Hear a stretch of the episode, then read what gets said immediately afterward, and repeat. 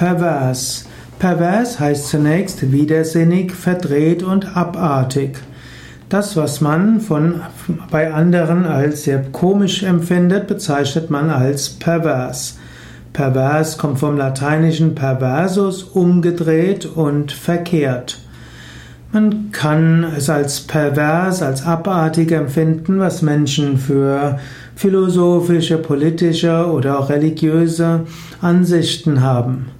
Man spricht auch von sexueller Perversion. Das, was man als sexuell wieder natürlich bezeichnet, ist pervers. In früheren Zeiten wurden viele sexuelle Abweichungen als pervers angesehen. Heute sind Menschen frei, ihre Sexualität auszuleben, so dass es kein an, soweit es andere nicht schadet.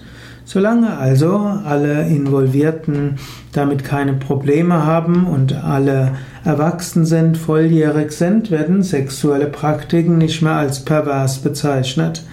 Aber aus gutem Grund wird, gibt es weiterhin eine Sexualethik, nämlich wenn es andere verletzt, dann ist es nicht mehr richtig.